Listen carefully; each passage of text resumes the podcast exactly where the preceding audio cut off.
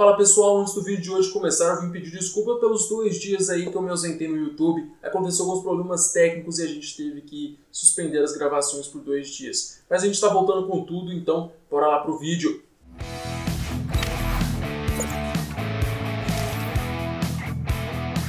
Internacional tropeça contra o Corinthians e pode perder a liderança. Depois de empatar em casa, o Botafogo fica próximo ao Z4.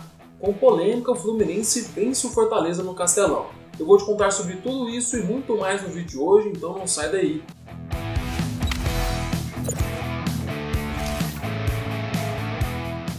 E aí pessoal, que bom ter vocês aqui. Para quem não me conhece, eu sou Aurélio Barcelos, seja bem-vindo ao canal.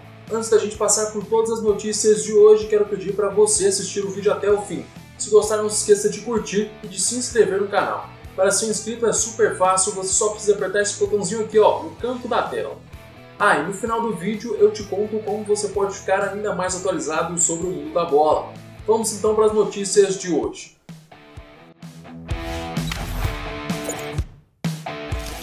Na Neoquímica Arena, o líder internacional perdeu para o Corinthians. Se vencesse, o Colorado garantia o título simbólico de campeão do primeiro turno, a fase era favorável ao Inter.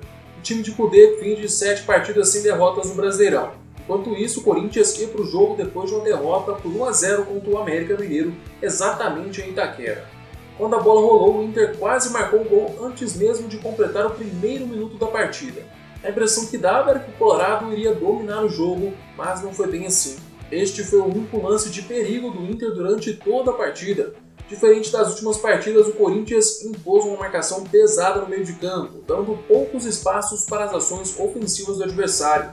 Mancini também fez alterações na parte ofensiva do timão. Tirou o Matheus Vital e colocou o Matheus Davó. A surpresa nos 11 titulares fez o papel de falso 9, que o treinador tem buscado desde que chegou ao Corinthians. A alteração teve efeito. Na metade do segundo tempo, Fagner lançou Casares no ataque. O camisa 10 deu um belo chapéu em Cuesta, levou a bola para a linha de fundo e cruzou para Davó.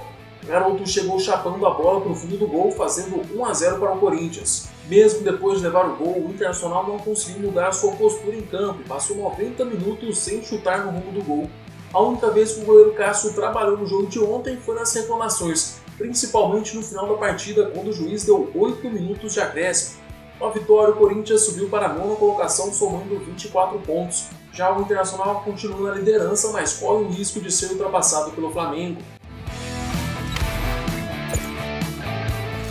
Jogando em casa, o Botafogo empatou com o Ceará e ficou a um ponto da zona de rebaixamento. Na primeira partida, depois da saída de Lazzaroni, o Fogão foi comandado pelo preparador de goleiros Flávio Tenus. O novo interino promoveu algumas mudanças no esquema tático do Fogão. Ele apostou na velocidade de Lecários e Warley, recuando Honda e Matheus Nazário para as armações das jogadas. De início, as alterações deram certo e o Botafogo fez um bom primeiro tempo, abrindo o placar no começo da partida com Honda em cobrança de pênalti. O Ceará, que pouco criava, empatou com um chutaço de Clebão sem chances para Diego Cavalieri. Ainda no primeiro tempo, Matheus Babi, de cabeça, colocou o fogão novamente na frente do placar. O Botafogo teve a chance de abrir 3 a 1 em outra cobrança de pênalti mas desta vez Victor Luiz foi para a batida e isolou a bola. O erro do lateral esquerdo custou caro para os cariocas. Na segunda etapa, o Vozão igualou o placar mais uma vez. Leandro Carvalho saiu cara a cara com o Cavalieri e chutou cruzado para o fundo do gol. Com o resultado, o Botafogo fica em 14º lugar com 20 pontos, apenas um ponto à frente do Bahia, primeiro time dentro da zona de rebaixamento. Enquanto isso, o Ceará é o 11º com 23 pontos.